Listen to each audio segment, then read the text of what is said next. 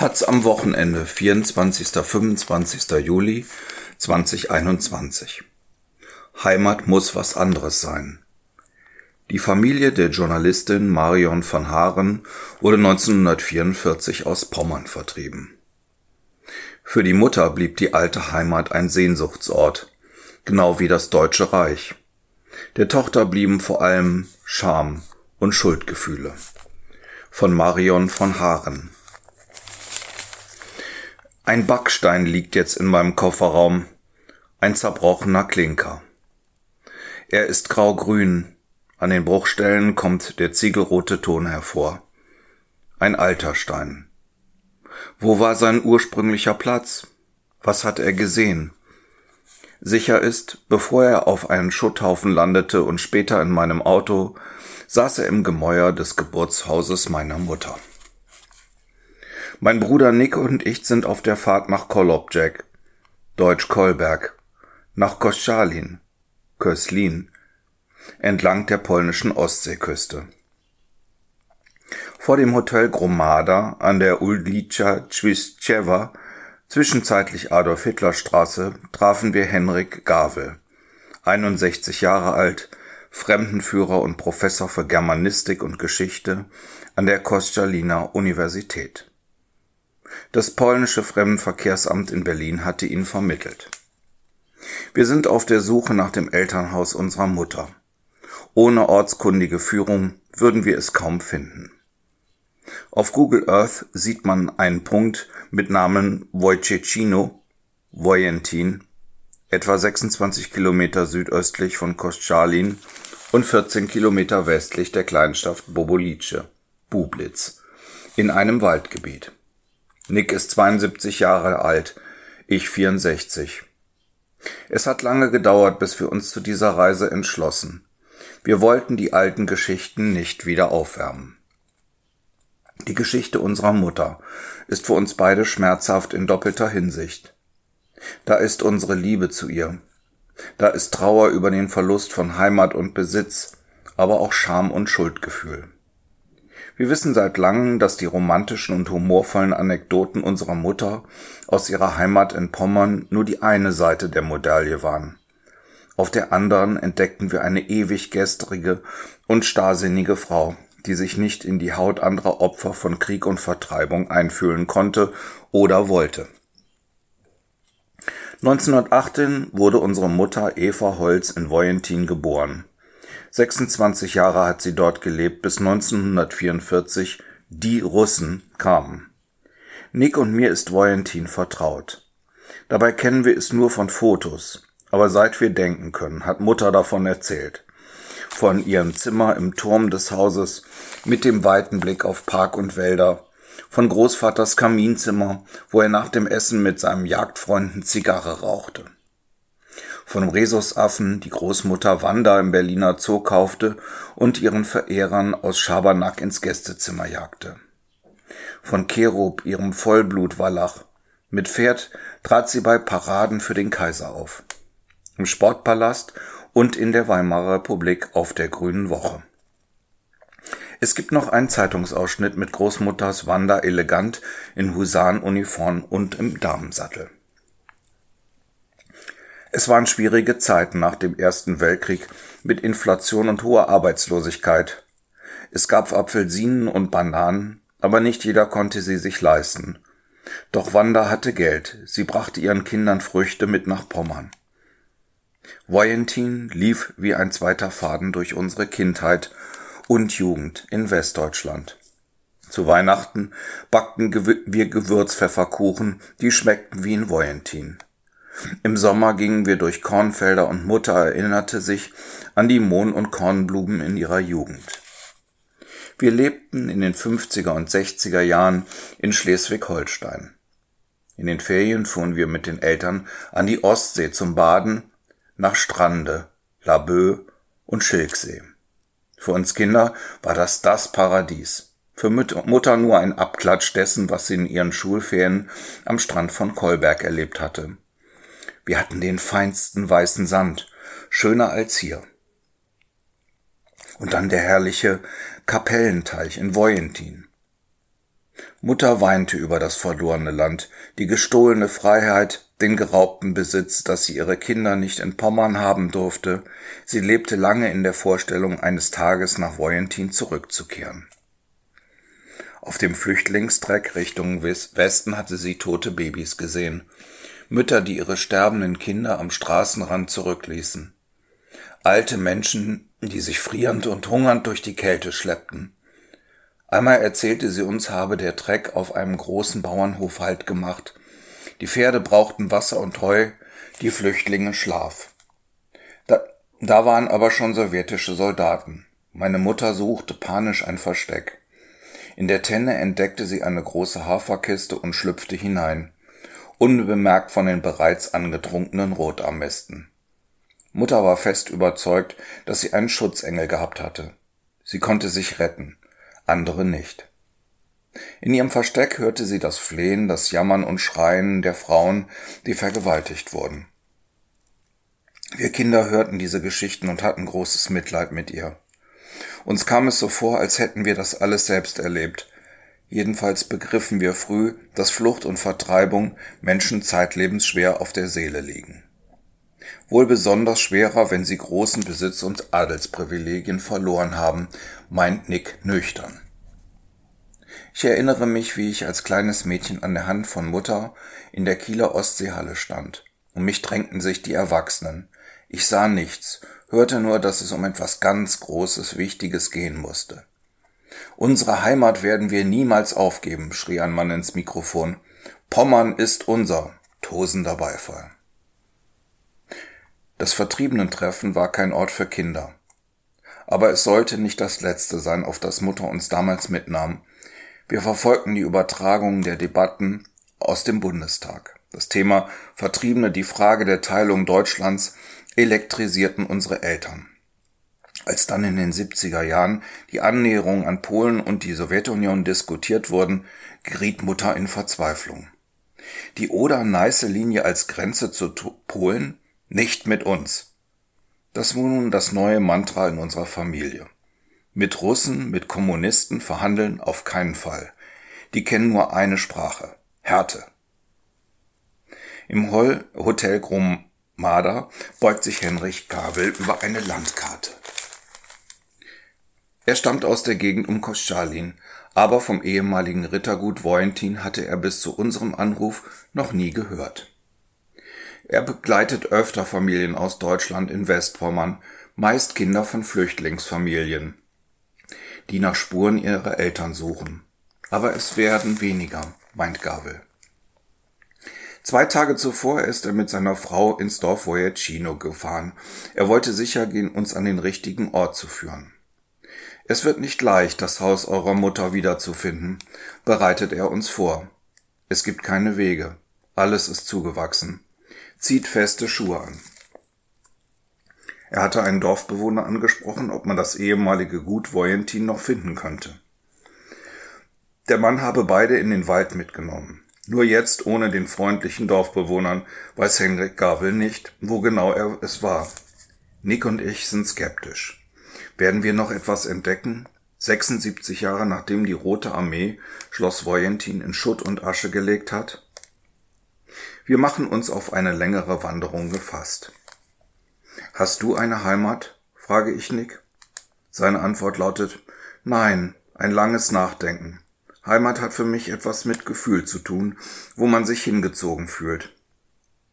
Normalerweise zieht es Menschen an den Ort der Kindheit. Den gab es für uns Geschwister nicht so eindeutig. Vater war Offizier, wir zogen oft um. Es gab damals bei der Bundeswehr noch keine Rücksichtnahme auf Frau und Kinder. Nick musste sich bis zu seinem 18. Lebensjahr an verschiedenen Orten eingewöhnen. Ich bin jünger als er, mir ist ein Umzug erspart geblieben. Für mich ist Heimat am ehesten da, wo es vertraute Menschen gibt, wo ich mich aufgehoben fühle.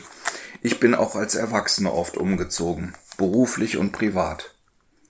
Meistens habe ich mich schnell in der neuen Umgebung eingelebt, Vielleicht ein Vorteil des Nomadenlebens in der Jugend. Aber echte Heimat waren die Orte selbst nie. Heimat muss was anderes sein, was Tiefes, mit langen Wurzeln und seit Ewigkeiten. etwas sehr Emotionales. Unsere Mutter sang oft das Pommernlied, die Hymne ihrer Heimat. Wenn in stiller Stunde Träume mich umwehen, bringen frohe Kunde Geister ungesehen, reden von dem Lande meiner Heimat mir, hellen Meeresstrande, düstern Waldrevier. Eine wunderschöne Melodie. Vielleicht gibt's Heimat für uns Nachkommen von Vertriebenen in der Musik. Sie verstärkt Gefühle, sagt man. Nick und ich hören das alte Lied heute mit einem Kloß im Hals. Und dann kam Willy Brandt. Im Winter 1970 besuchte er als erster deutscher Kanzler Polen. Er geht zum Mahnmal für den Aufstand im Warschauer Ghetto und sinkt auf die Knie. Für meine Mutter bricht eine Welt zusammen. Das ist Verrat, ein Kniefall, der Schande. Zwei Jahre später unterzeichnet die sozialliberale Regierung Brandscheel die Ostverträge. Ab jetzt gibt es neben den Russen zu Hause einen neuen Feind, Willy Brandt, alias Herbert Frahm, wie meine Mutter sagt. Der sei in der Kriegszeit feige nach Norwegen abgehauen. Vaterlandsverräter heißt er ab da bei uns. Auf der Landstraße 167 ist es etwa eine Stunde Fahrt nach Wojecino. Henrik Gavel schlägt vor, auf halbem Weg anzuhalten. In Strebecino. Deutsch Streckentin. In Westpommern habe es vor dem Zweiten Weltkrieg etwa 60 Guthöfe gegeben, erzählt er. Nur sehr wenige sind heute noch erhalten. Nach zwölf Kilometern biegen wir rechts ab. Eine bewaldete Straße führt bergauf. Nach hundert Metern erhebt sich auf der rechten Seite ein helles, mehrstöckiges Gebäude mit einem runden Turm. Erkern und Verranden. Es kommt mir vor wie ein Neuschwanstein in Polen. Der ehemalige Gutshof gehörte der Familie von Kamecke. Vor dem Zweiten Weltkrieg war er einer der größten Kartoffelzuchtbetriebe in Deutschland. Mehr als jeder dritte Erdapfel stammte von hier. Aus dem Kartoffelgut ist das Bernstein Palasthotel mit Spa geworden. Ein polnischer Geschäftsmann aus Warschau hat das Anwesen gekauft, restauriert und seinen ursprünglichen Zustand wiederhergestellt. Berichtet Gavel. Nick und ich streifen durch die hohen, etwas düsteren Räume. Textiltapeten, alte Teppiche, Ölgemälde und Porträts ehemaliger Gutsherren und Frauen. Rokokolampen, altes Porzellan, ein schwerer tiefer Sessel mit abgewetztem Stoff. Ich setze mich hin. Der Blick geht in den Park, Klein Versailles. So haben sie damals also gewohnt, meine Vorfahren in Pommern. Da gab es Hauslehrer, Kinderfrau, ein Verwalter, den Jäger Hackbart und das polnische Gesinde. Es arbeitete auf den Äckern als Stallburschen und Stubenmädchen. Es waren Polen und Deutsche. Während des Zweiten Weltkriegs kamen Zwangsarbeiter. Sie ersetzten die Gutsarbeiter, die an der Front mussten. Von Zwangsarbeitern wurde zu Hause aber nie gesprochen. Meine Großeltern gehörten zu den sogenannten ostelbischen Junkern, Großgrundbesitzer östlich der Elbe, die bis November 1918, der Niederlage im Ersten Weltkrieg, eine einflussreiche und oft fragwürdige Rolle im Deutschen Reich spielten der Landadel gesellschaftliche Reformen wie das allgemeine und freie Wahlrecht. Bis 1918 genossen die Großagrarier Steuerfreiheiten und starken politischen Einfluss. Das lag am Dreiklassenwahlrecht. Es regelte die Stimmrechte nach Geld und Grundvermögen. Kein Wunder, dass die ostelbischen Junker auch in der Weimarer Republik noch fest an die Monarchie glaubten und die erste bürgerliche Regierung auf deutschem Boden verächtlich machten meine Großeltern waren da keine Ausnahme. Kaisertreu zu sein war Gesetz in Voyentin. An Kaisers Geburtstag Ende Januar spendierte Großmutter Wanda selbst in der späten Bundesrepublik noch eine Flasche Sekt. Auf dem Schreibtisch meiner Mutter stand bis zu ihrem Tod ein Foto von Wilhelm II. mit zweien seiner Söhne. Sie war stolz auf dieses Erinnerungsstück, ein Geschenk des Hofes an die Großeltern. Ich wollte euch zeigen, dass nicht alles zerstört wurde, sagte Henrik Gavel, unser polnischer Fremdenführer. Wir sind froh, dass das Anwesen Steckentin erhalten blieb. So bekommt man eine Vorstellung, wie es auf den Gütern ausgesehen hat, als die Deutschen hier lebten. Zum Dorf Voyecino führt keine Straße, lediglich ein einspuriger Sandweg. Wir fahren durch ein langes Waldstück. Außer uns ist nur ein Lieferfahrzeug von GLS unterwegs. Hinter dem Ortsschild stehen sieben kleine Häuser, alle auf der rechten Seite. Links Felder. Wir parken das Auto am Ortsende, wo der Weg in den Wald führt. Henrik Gavel führt uns ins Unterholz durch Gebüsch, über Äste, Steine, entlang an alten Bäumen. Nach wenigen Minuten kommen wir auf eine kleine Anhöhe. Wir stoßen auf einen von Moos bedeckten Steinquader. Er ragt etwa einen Meter empor. Das letzte Relikt des ehemaligen Gutshauses, außer den zerbrochenen Backsteinen, die unter Blättern und Ästen liegen. Ich empfinde nichts. Hier steht nicht einmal mehr eine Ruine. Wir gehen einen kleinen Abhang hinunter, kommen an einen Bach, springen auf die andere Seite und entdecken zwischen den Bäumen etwa zehn Meter hohe Backsteinmauer. Darin sitzt die Kontur eines Kirchenfensters. Hinter der Mauer sehen wir einen Trümmerhaufen. Drumherum ragen die Stümpfe der Grundmauern heraus. Das muss die ehemalige Schlosskapelle gewesen sein, mein Gabel. Auch sie liegt auf einer Anhöhe, dahinter der Teich. Heute stehen Bäume im Wasser, Wurzelballen, umgestürzte Stämme ragen in die Luft. Als meine Frau das gesehen hat, wurde sie ganz still, sagt Henrik Gavel. Das war dieses Anwesen. Weder kannten noch gerettet haben, tut weh. Später im Hotel spreche ich mit Nick darüber. Er sagt, die Geste der Anteilnahme eines Polen habe ihn sehr berührt. Die Steine, das Holz, alles was noch brauchbar war von der Ruine Wojentin, sammelten Polen auf, um ihre eigenen Häuser wieder aufzubauen. Teile der zerstörten Güter in Westpommern seien auch für den Wiederaufbau der von der Wehrmacht völlig verwüsteten Hauptstadt Warschau verwendet worden, hat Henrik Gavel erzählt. Das wusste ich nicht und finde es nun ganz tröstlich, dass auch Backsteine aus Wojentin Warschau wieder haben aufblühen lassen und nicht alle verloren sind. Und es gab noch viel mehr, was ich nicht wusste. 1977 komme ich nach dem Abitur auf die Kölner Journalistenschule. Eines unserer Fächer ist deutsche Geschichte im Dritten Reich. Ich werde gefragt, was ein Konzentrationslager ist. Ich antworte, da lernen Menschen konzentriert zu arbeiten. Meine Mitschüler schreien auf.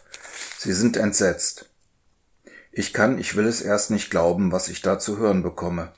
Ich schäme mich. Bei meinen Eltern gab es keine Gespräche über Konzentrationslager. Wenn in den Nachrichten darüber berichtet wurde, sagte meine Mutter, Schalt ab, das ist Propaganda der Alliierten. Sie wollen uns Deutsche klein machen. Ein früheres Hausmädchen in Voyentin, das später in der DDR lebte, schickte uns Nackt unter Würfen, das Buch von Bruno Apitz. Darin wird die Geschichte eines jüdischen Kindes erzählt, das unter barbarischen Bedingungen im KZ Buchenwald versteckt beinahe entdeckt und getötet später befreit wird. Es ist bis heute in 30 Sprachen übersetzt. Mutter nahmen wir das Buch ab mit den Worten Das ist Schund, sowas schreiben Kommunisten. Wir lebten damals in der Eifel, in der Kleinstadt Adenau, bekannt durch die Rennstrecke am Nürburgring, nur in den 70er Jahren eine sehr katholisch-konservative Gemeinde. Als ehemalige Flüchtlinge und Protestanten mit adligen Namen empfanden sich meine Eltern dort in der Diaspora, anders als vorher in Schleswig-Holstein, wo nach dem Krieg viel mehr Vertriebene lebten und eine neue Heimat fanden. Dies mag erklären, warum wir Kinder in einer Art Blase lebten. Einflüsse von außen gab es weniger. Mein Bruder Nick und ich wurden auf festliche Adelsbälle oder in Freizeiten geschickt, wo sich Kinder anderer Ortsvertriebener trafen und altes Brauchtum pflegten. Unsere Eltern wollten, dass wir an alte Bande anknüpften. Adlig heiraten, das war Mutters Plan für mich. Am besten nach der alten Tradition. Mit Myrtenkranz im Haar und als Mitgift eine Lehre als Hauswirtschaftlerin. Auch unsere Gymnasium war kein Ort für den kritischen Zeitgeist, den es woanders schon längst gab. Als Mädchen durften wir keine Jeans tragen. Wenn eine Schülerin es doch tat, wurde sie vom Schuldirektor bloßgestellt. Der kletterte in der großen Pause auf eine Bank und hielt Ansprachen. Schaut mal, was unsere Sabine Schmidt heute angezogen ist, sagte er dabei. Alle drehten sich nach ihr um. Das reichte. Sabine trug nun wieder eine Jeans im Unterricht. Bildung ist in Deutschland Ländersache. Die Nazizeit behandelten die Gymnasien in den einzelnen Bundesländern damals höchst unterschiedlich. Während in Berlin und Köln bereits Anfang der 60er Jahre Filme über Konzentrationslager mit den Abiturklassen besprochen wurden, gab es Vergleichbares bei uns in der Kleinstadt nicht. Im Nachhinein erkläre ich mir diesen blinden Fleck, dass meine Deutsch- und Geschichtslehrer das Thema verdrängten, wie unsere Mutter auch. Einige Lehrer hatten den Zweiten Weltkrieg als Invaliden überlebt. Jüngere wagten kaum aufzumucken. Es herrschte in den 70er Jahren noch immer ein autoritäres Klima an unserem Gymnasium. Zu Hause gab es nur ein Thema. Flucht und Vertreibung und die große Angst vor einem Angriff der Roten Armee auf Westdeutschland. Sie beherrschte unser ganzes Fühlen und Denken. Wir Flüchtlingskinder lebten in einer Parallelwelt. Dabei hat es Andeutung gegeben. In der Klasse meiner Mutter in Kolberg gab es eine jüdische Mitschülerin, Harriet. Die wurde eines Tages abgeholt, erzählte sie, und dann, fragte ich, das wussten wir nicht. Ja, habt ihr denn nicht nachgefragt? Sie sagte, ach Kindchen, das waren doch andere Zeiten. Mutter wollte nicht darüber sprechen, und ich hatte das Gefühl, ich sollte sie nicht zusätzlich belasten. Einmal erwähnte sie einen französischen Koch, dem man bei der Zubereitung der Speisen in Voyentin besser nicht zuschaute. Ein Zwangsarbeiter. Als ich ihr das sagte, schüttelte sie mit dem Kopf. Es ging ihnen gut bei uns, Mutter hat alle versorgt, keiner musste leiden. Wahrscheinlich hatte sie recht. Im Vergleich zu den Hunderttausenden Zwangsarbeitern, die in der deutschen Kriegsindustrie versklavt wurden, ging es dem zur Arbeit gezwungenen Kriegsgefangenen aus Frankreich und Polen auf den Gütern bestimmt besser. Nur das Festhalten an der alten Heimat ohne Einsicht, ohne auch an all die Menschen zu denken, die durch Hitlers Krieg und seine Folgen so viel Elend erfahren hatten, das war für Nick und mich später nicht zu verstehen und noch weniger die Geschichte von Enkel, Onkel Eduard. Liebenswert und gebildet, ein Jude. Er kam uns öfter in Kiel, Kiel besuchen. Den Holocaust hatte er im Exil überlebt. Packt alles weg, wenn Onkel Eduard kommt. Juden stehlen, warnte uns Mutter. Ich habe schon als Kind nicht verstanden, was Glaube mit Diebstahl zu tun haben sollte. Von den christlichen Kreuzzügen wusste ich damals auch noch nichts. Als ich später an der Journalistenschule über die Judenverfolgung aufgeklärt wurde, lief es mir eiskalt den über den Rücken. Menschenhass, Lehren gegen Minderheiten, das ist Ziel von Propaganda, meinte Nick. Du siehst ja, dass das noch heute in autoritären Regimen funktioniert. Und nicht nur da. Mutter ist 2013 gestorben, unter einem großen Bild von Voyentin, das über ihrem Bett hinkt. Sie war sehr beliebt in der Nachbarschaft in Adenau. Eine Frau mit viel Herz, Empathie und stets einem offenen Ohr für Menschen, denen es schlechter ging als ihr. 2015, als Hunderttausende Flüchtlinge nach Deutschland strömten, hätte sie sich engagiert, davon bin ich überzeugt. Auch deshalb bleibt für mich bis heute unerklärlich, warum unsere liebevolle Mutter kein Mitgefühl zeigte für die vielen anderen Opfer der Nazi-Diktatur. Während meiner Ausbildung zur Journalistin habe ich sie immer wieder mit der Judenvernichtung konfrontiert. Sie ließ sich nicht darauf ein. Sie hielt mir die Verbrechen der Roten Armee entgegen, und wenn es richtig hitzig wurde, begann sie zu weinen. Du hast kein Recht, über diese Zeit zu urteilen, sagte Mutter, dann schluchzend. Wir haben so viel durchgemacht. Wenn du damals gelebt hättest, wärst du auch begeistert bei den Hitlerjugend mitmarschiert. Bundespräsident Frank-Walter Steinmeier hat kürzlich die unvorstellbare Zahl in Erinnerung gerufen: 27 Millionen sowjetische Bürger verloren durch Nazi-Deutschland ihr Leben. Wie viele Familien wurden in Russland, Polen und in der Ukraine und der Tschechoslowakei aus ihrer Heimat vertrieben, ihrer Identität beraubt und von Deutschen versklavt und ermordet?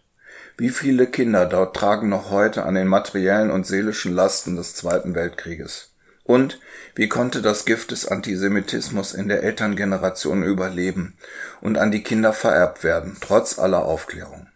Gedenkstätten, den Zeugnissen von Überlebenden trotz TV-Serien wie Holocaust und das Tagebuch der Anne Frank. Nick und ich gehen schweigend zum Auto zurück. Valentin war für uns schon länger kein Ort der Sehnsucht mehr, des Traumschlosses, der Idylle einer unbeschwerten reichen Jugend unserer Mutter. Jetzt haben wir es mit eigenen Augen gesehen. Vojentin ist untergegangen. Wojecino gehört zu Polen. Wir werden nicht wiederkommen. Was von dieser Reise bleibt. Wir sind froh, dass ein Pole uns begleitete und zu verstehen gab, dass Vertreibung und zerstörtes Elternhaus auch für unsere deutsche Mutter traumatische Folgen haben musste. Ich lasse mich seit den Erfahrungen mit Mutter ungern für eine Sache einnehmen. Bleibe lieber Beobachterin. Zaungast und ich nehme mich vor Fanatismus in Acht. Familie und Heimat haben für mich keinen unverfänglichen Klang mehr. Was mache ich jetzt mit dem Backstein im Kofferraum? Hast du ihn mitgenommen? fragt mein Bruder, verwundert. Nein, Henrik Garvel hat ihn mir ins Auto gelegt. Ich glaube, der Stein bleibt erstmal dort liegen. Marion von Haaren, 64, ist eine der bekanntesten ARD-Korrespondentinnen. Die Volkswirtin begann in der Wirtschaftsredaktion des Westdeutschen Rundfunks, wechselte 1995 ins ARD-Studio Bonn, 1997 wurde sie zur Chefredakteurin Fernsehen beim WDR berufen. Ab 2002 war sie ARD-Auslandskorrespondentin, erst in Paris, dann in Brüssel. 2014 wechselt sie von Haaren ins ARD-Hauptstadtstudio in Berlin. Voriges Jahr ging sie in Ruhestand